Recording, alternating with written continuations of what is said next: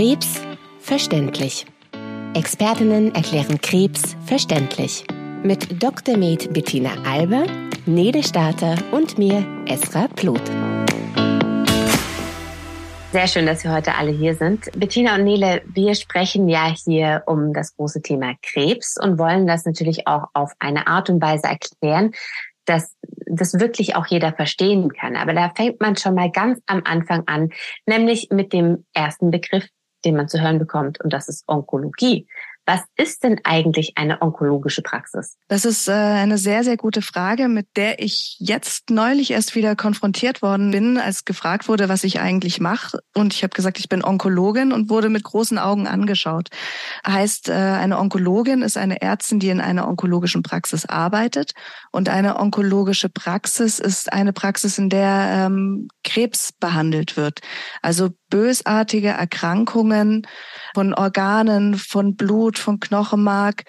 Wir machen äh, die Diagnostik, wir legen Therapien fest, wir machen die Therapien, wir machen die Nachsorge. Aber, und das ist auch sehr, sehr häufig der Fall, wir schließen auch Krebs aus. Mhm.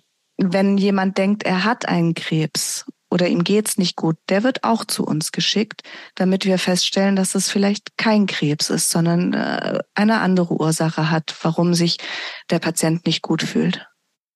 Okay, also das heißt, man bekommt jetzt diese erste Diagnose oder diesen ersten Verdacht, das Wort Onkologie und Krebs sind gefallen und jetzt muss es, glaube ich, ganz schnell gehen, oder? Bekommt man dann sofort einen Termin in so einer onkologischen Praxis oder was passiert dann? Nach Möglichkeit bekommt jeder so schnell wie möglich einen Termin. Aber es geht manchmal nicht hopp, hopp, hopp oder ist auch nicht gut, wenn das so hopp, hopp, hopp geht, weil man dadurch nicht immer schneller ans Ziel gelangt. Bedeutet, wir wägen immer ab, was für den Patienten am besten ist. Wir haben eine, zumindest bei Nele und mir in der Praxis war das so, dass wir die Maßgabe hatten, dass jeder Patient, der sich neu anmeldet, erstmal seine Befunde schicken soll, damit wir als Team entscheiden können, wie dringend oder wie schnell muss dieser Termin stattfinden. Mhm. Bedeutet, dass es manche Patienten gibt, die natürlich ganz, ganz schnell einen Termin brauchen. Am gleichen Tag, am nächsten Tag, in derselben Woche. Und es gibt Patienten, da kann man sich ein bisschen Zeit lassen. Und unsere Praxismitarbeiter werden damit konfrontiert und handeln das ganz gut, indem die erstmal die Patienten abfragen und das dann gefiltert an uns Ärzte weitergeben. Und da kann sicherlich die Nele ein bisschen besser erzählen, ähm, wie es für sie ist, wenn, wenn die Anrufe oder E-Mails kommen. Mhm. Genau, Nele. Wie ist es, wenn der erste Kontakt entsteht von den Patienten? Ja, also die Patienten sind natürlich sehr, sehr aufgeregt und ja, auch aufgewühlt. Und das ist ja eigentlich auch absolut verständlich, dass die einen unheimlich hohen Gesprächsbedarf auch einfach haben und am liebsten am, am selben Tag äh, noch ein Arztgespräch gerne hätten, weil da sind ja häufig äh, ganz viele Personen involviert und nervös und fiebern mit und was ist es denn jetzt? Und das ist uns als Mitarbeiter natürlich auch klar. Aber oftmals ist es halt so, dass die Patienten werden geschickt mit einem Satz auf einer Überweisung, der wird dann vielleicht sogar noch gegoogelt und dann steht da was ganz Schlimmes im Internet und dann ist die Aufgabe auch einfach erstmal so zu gucken, was wurde denn jetzt bisher gemacht? Was fehlt denn noch? Ist denn schon alles vollständig? Ist es jetzt erstmal nur ein Verdacht oder hat sich da schon irgendwas bestätigt? Also man muss da am Anfang tatsächlich erstmal so ein bisschen Ruhe reinbringen und ganz viel Fragen abklappern und auch so ein bisschen eine Vertrauensbasis zu dem Patienten aufbauen, damit er auch einfach beruhigt ist und das nachvollziehen kann, weshalb jetzt vielleicht ein Termin erst in einer Woche sinnvoll ist oder vielleicht auch erst in zwei oder drei Wochen. Und ähm, genau da halten auch wir dann im Endeffekt immer mal wieder Rücksprache mit äh, einem Arzt oder einer Ärztin, Bettina, Genau, mit, mit dem Arzt oder Ärztin, wie Nele gerade gesagt hat, manchmal dauert der Termin eine Woche, weil uns einfach noch was fehlt. Mhm. Weil wir sagen, ähm, es ist jetzt schon so, dass der, der Hausarzt auf die Überweisung einen Satz schreibt, aber der Satz ist, kann alles bedeuten. Es werden Patienten überwiesen mit, mit verschiedensten Symptomen oder verschiedensten Verdachtsdiagnosen. Und wenn wir denen dann direkt einen Termin geben würden bei uns in der Praxis. Und der kommt mit zum Beispiel einem Blutbild, wo ein Blutwert verändert ist.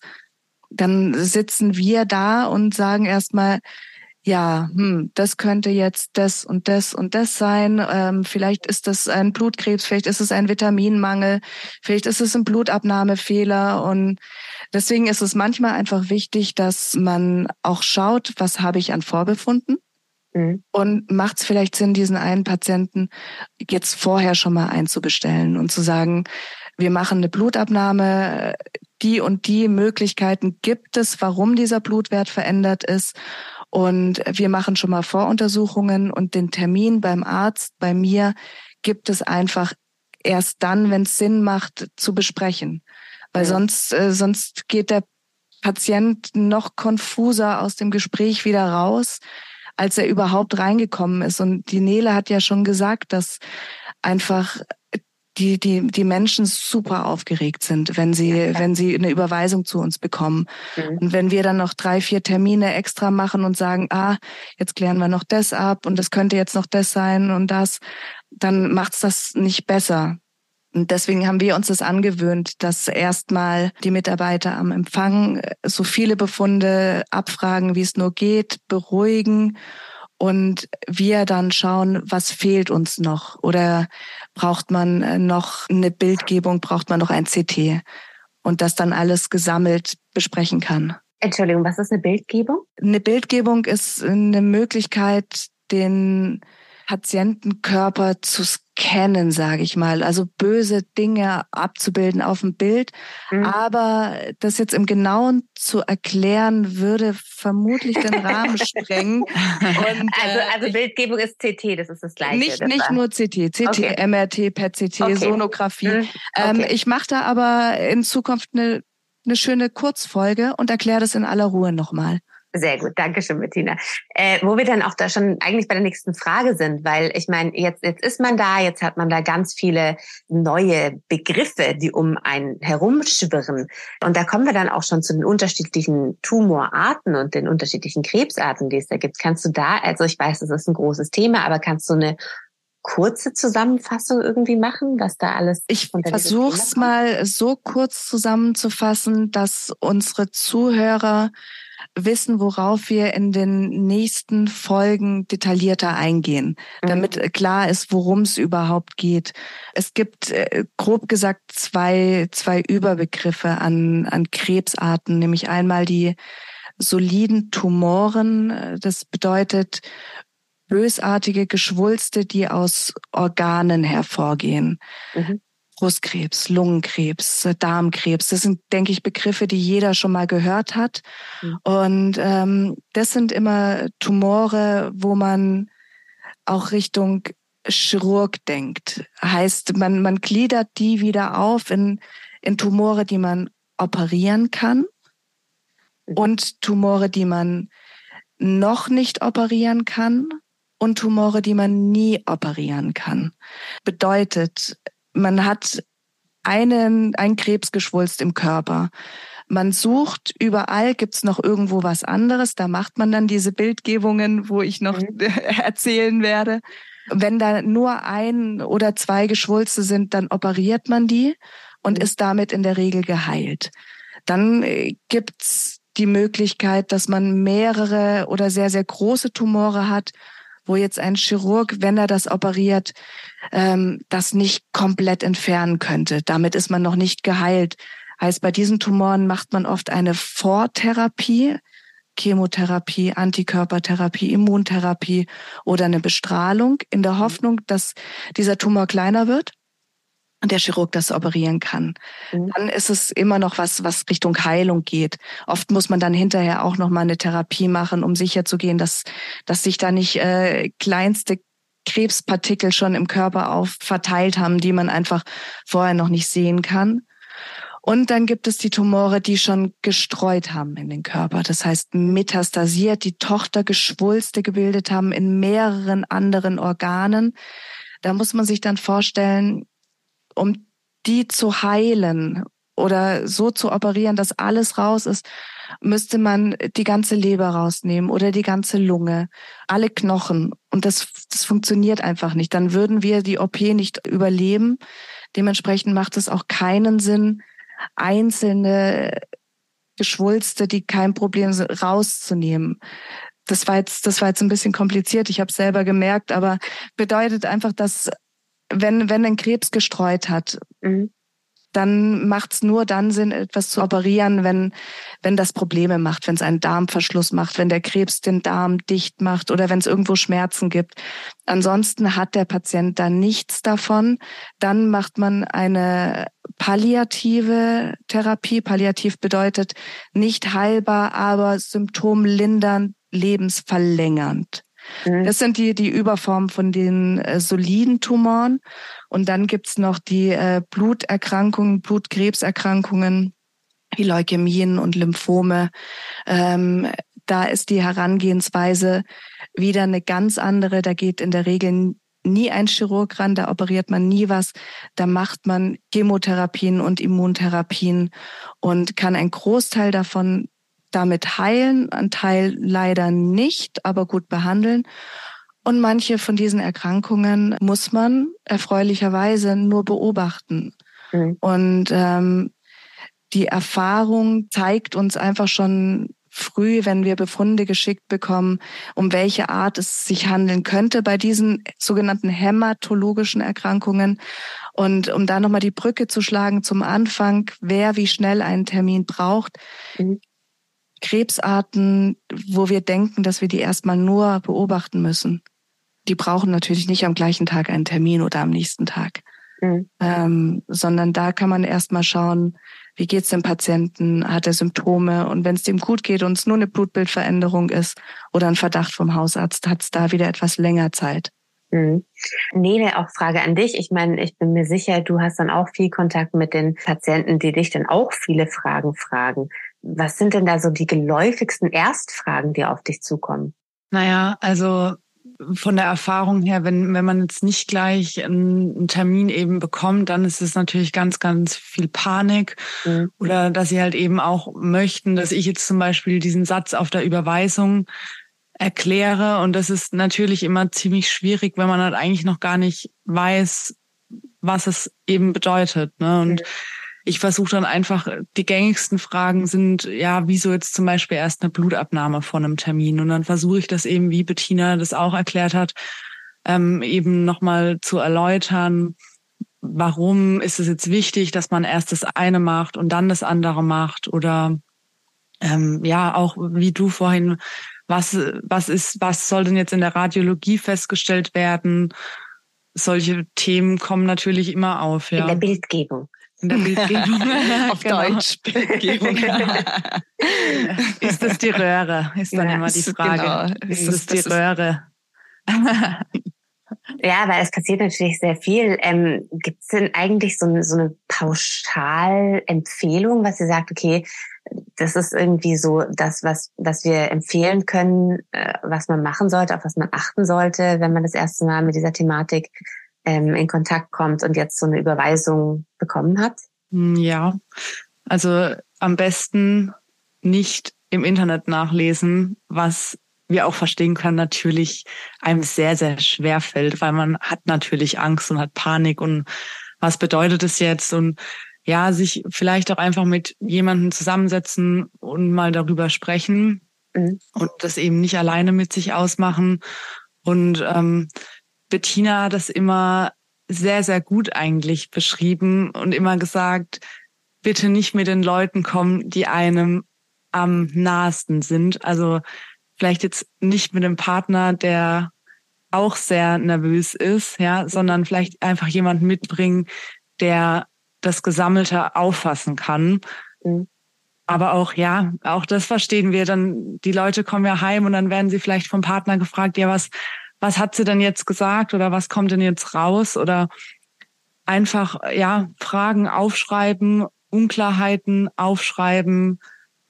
Es kann alles gefragt werden. Ich glaube, das ist wirklich das A und das O. Auch in Arztpraxen arbeiten nur Menschen und wir können das verstehen, dass da einfach ganz viele Fragezeichen im Kopf sind mhm. und keiner geht da davon aus, dass das Wissen schon da ist. Also Bettina hat jahrelang studiert, ich habe die Ausbildung gemacht, habe eine Fachweiterbildung und auch für uns war das am Anfang schwierig, sich mit dem Thema, das Thema vielleicht ja auch zu verstehen und dass das jetzt ein Laie nicht auf Anhieb mit einem Arztgespräch alles nachvollziehen kann, das ist ganz mhm. selbstverständlich. Mhm. Bettina, von deiner Seite, ist da irgendwas, was du, was du ähm, potenziellen Patienten mitgeben kannst? Ja, ja, ähm, also vieles hat, hat Nele schon gesagt, aber ich denke, wir wollen ja auch so ein bisschen äh, Tipps geben, wie man sich gut vorbereiten kann oder was, mhm. wie man es, wie man es am richtigsten machen kann. Mhm. Und da ist es ja, Nummer eins ist, ich kriege diese Überweisung. Ich habe irrsinnige Angst. Ähm, vielleicht hat mir mein Arzt nicht genau erklärt, um was es eigentlich geht. Heißt, einfach nochmal nachfragen, wenn man sehr, sehr unsicher ist oder sehr mhm. panisch und wir einen Termin nicht direkt in der gleichen Woche vergeben haben. Dann erstmal den Arzt, der die Überweisung ausgestellt hat, nochmal fragen. Tief, tief durchatmen. Onkologe bedeutet nicht gleich Todesurteil. Hm. Egal welche Krankheit im Endeffekt dann rauskommt, es gibt immer eine Möglichkeit, was zu tun, nicht zu heilen unbedingt, aber es gibt immer eine Möglichkeit, was zu tun. Für sich selber und für uns ist es sehr, sehr wichtig, dass der Patient schon mal vorher überlegt, ähm, was wichtig sein könnte. Mhm. Ähm, gerade wenn, wenn wir an Richtung Therapien denken, ist es natürlich extrem wichtig für uns zu wissen, was gibt's für Vorerkrankungen was für Medikamente ne, nehm, nimmt der Patient schon, ähm, was ist mir als Patient und meiner Familie selber am wichtigsten? Was möchte ich erreichen mit der Therapie? Das sind natürlich ganz andere Ziele, die jemand Anfang 20, Mitte 30 hatte, wie jemand mit 90. Ja. Da, da gibt's ganz, ganz andere Ziele, die man erreichen möchte mit Therapien. Ähm, Nela hat es gerade schon gesagt, am besten einen Angehörigen mitbringen oder einen guten Freund, der beim Gespräch mit dabei ist, beim ersten Arztgespräch. Ähm, das meiste wird vergessen, was ja. normal ist. Mir rauscht auch der Kopf, wenn ich beim Arzt bin und ich war noch nie beim Onkologen. ähm, das heißt, also das ist einfach schwierig, da alles zu behalten. Und wir wir besprechen sehr, sehr komplexe und ernste Themen. Ja. Da ist es auch wichtig, dass jemand dabei ist, der einen die Hand hält. Da ist es wichtig, dass jemand dabei ist, der einem gut, äh, der für, für einen gut zuhört und den anderen Angehörigen das auch dann wiederum weitergeben kann. Ganz wichtig ist, sollten sich die Symptome oder wie man sich fühlt rapide verschlechtern, dann nochmal melden, oder direkt ins Krankenhaus gehen, weil wenn sich irgendwas schnell, schnell verschlechtert, dann ist es immer ein Zeichen dafür, dass man doch auch schnell handeln sollte. Und wenn Sie nicht innerhalb von 24 Stunden von unseren Mitarbeitern eine Rückmeldung bekommen oder innerhalb von 48 Stunden, bitte nochmal anrufen. Auch das hat Nele vorhin gesagt, es arbeiten überall Menschen. Mhm. Menschen haben Gefühl und Verständnis für alle, aber Menschen rutscht auch mal was durch. Ja. Und da muss man einfach immer mit dran denken, dass auch wenn, wenn jemand von Empfang sagt, wir melden uns bei Ihnen mit einem Termin, sollte sich niemand melden, dann nochmal nachhaken, weil dann ist vielleicht was untergegangen. Ja, oder auch schon vorgekommen, total nervös, ähm, vielleicht die falsche Telefonnummer am Empfang abgegeben. Stimmt, das kommt auch und dann, vor. Äh, ja hat man ja auch einfach gar nicht die Möglichkeit zurückzurufen. Und da sind wir dann auch sehr, sehr froh, wenn der Patient oder die Patientin sich einfach nochmal kurz meldet. Mhm. Ähm, das ist dann ja schon auch eine ungeschickte Situation, sage ich mal. Aber es kommt alles vor, ja. Ja, das, das, dann muss man über den Hausarzt die, die Nummer vom Patienten rausfinden. Und der Hausarzt geht aber nicht dran, weil das und das war. Also es gibt sämtliche Konstellationen, warum es Sinn macht, sich nochmal zu melden. Ähm, ich wollte noch einen Satz zum Thema Suchmaschine anfügen, was Nele vorhin gesagt hat. Mhm. die Suchmaschine macht einen natürlich wahnsinnig, wenn auf der Überweisung Verdacht aufsteht mhm. äh, vom, vom Hausarzt. Das, das ist einfach, das, das macht einen, das macht einen ganz, ganz irre. Aber man darf natürlich schon googeln, wenn die Diagnose steht. Ja. Also wenn man ganz sicher weiß, ich habe die und die Erkrankung, dann kann man schon googeln und dann findet man auch Sinnvolles im Internet. Aber was ganz schlimm ist, ist Verdacht auf googeln. Oh je, dann, dann kann man ganz sicher sein, dass man Krebs hat. Und zwar schwer, den schwersten von allen. Mhm. Und was du auch gerade gesagt hast, Bettina, dass man dann googeln kann, finde ich es ja auch im Endeffekt gut, wenn man, wenn man sich mit der Thematik oder mit der Erkrankung halt eben auch mal auseinandersetzt, ne? Und auch einfach weiß, was man vielleicht auch einfach hat. Ja, und was man dann auch fragen muss. Genau. Dann, ja. dann kommen wirklich, ich werde viele sinnvolle Dinge gefragt in der Sprechstunde, gerade von, von Enkelkindern oder von Kindern, die recherchiert haben, die gegoogelt haben, die wirklich, wirklich Sinn machen und wo man dann auch merkt, was, was den Menschen auf der, auf der Seele brennt. Ja. ist schön zu hören, dass, ähm, weil man, als Patient hat man immer das Gefühl, dass man seinem Doktor auf gar keinen Fall sagen darf, dass man gegoogelt hat. das, das Wichtige ist, dass man, äh, zumindest ist es bei uns in unserem Fachgebiet so, alles sagt und alles fragt. Und wenn man was nicht verstanden hat, nochmal fragt. Genau. Die paar Minuten kriegen wir schon noch irgendwie unter in der Sprechstunde. Und mhm. wenn sich's zu sehr wiederholt und zu oft wird, dann kann man auch einen extra Satz in den Arztbrief nochmal reinschreiben oder dann kann man nochmal eine Telefonsprechstunde ähm, vereinbaren. Aber je mehr man von der Krankheit am Anfang begriffen hat und vom Therapieablauf äh, und von den Therapien an sich und wo man hinkommt. Ist man heilbar? Ist man nicht heilbar? Die einzelnen Schritte, desto besser verträgt man und macht man erfahrungsgemäß die Therapie auch mit. Ja, und ja, genau, kann auch mitmachen. Ne? Und, ja, dann, äh, dann weiß man einfach, was Sache ist. Ja. Und das macht es uns dann auch wieder leichter. Viel einfacher, ja. Okay, also zusammenfassend kann man sagen, äh, erstmal Ruhe bewahren. Ja. Bei Verdacht noch nicht googeln mhm. und sich überlegen, wen man mitnehmen kann in die Praxis, der einem die Hand hält, Ruhe bewahrt und hilft beim Zuhören. Aber auch vielleicht schon mal gucken, welche Dokumente man alle zu Hause hat, welche Unterlagen man hat, welche Vorerkrankungen man hat und so vielleicht da sich auch eine Checkliste schreiben, damit man es nicht vergisst. Gerade zu diesem Dokumente zusammensammeln, mhm.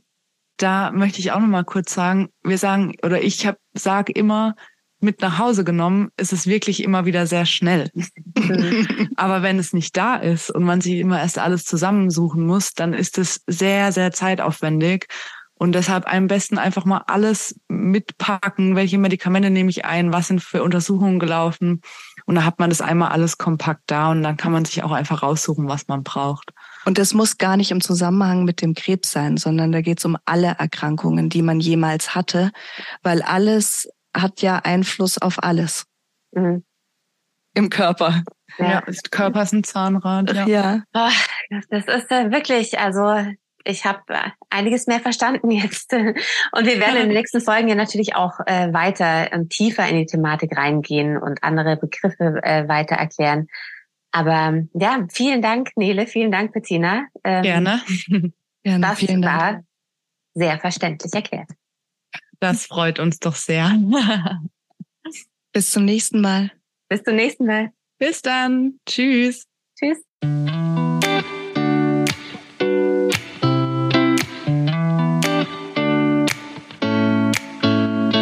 Krebs verständlich. Expertinnen erklären Krebs verständlich. Die Hämatologin, Onkologin Frau Dr. Med Bettina Alber sowie die Gesundheits- und Krankenpflegerin Nele Starter besprechen in verständlichen Worten relevante Themen aus dem onkologischen Praxisalltag. Der Podcast für Patienten, Angehörige und all diejenigen, die die Abläufe in einer onkologischen Arztpraxis, verschiedene onkologische Krankheitsbilder, Therapien und supportive Maßnahmen kennenlernen möchten oder müssen.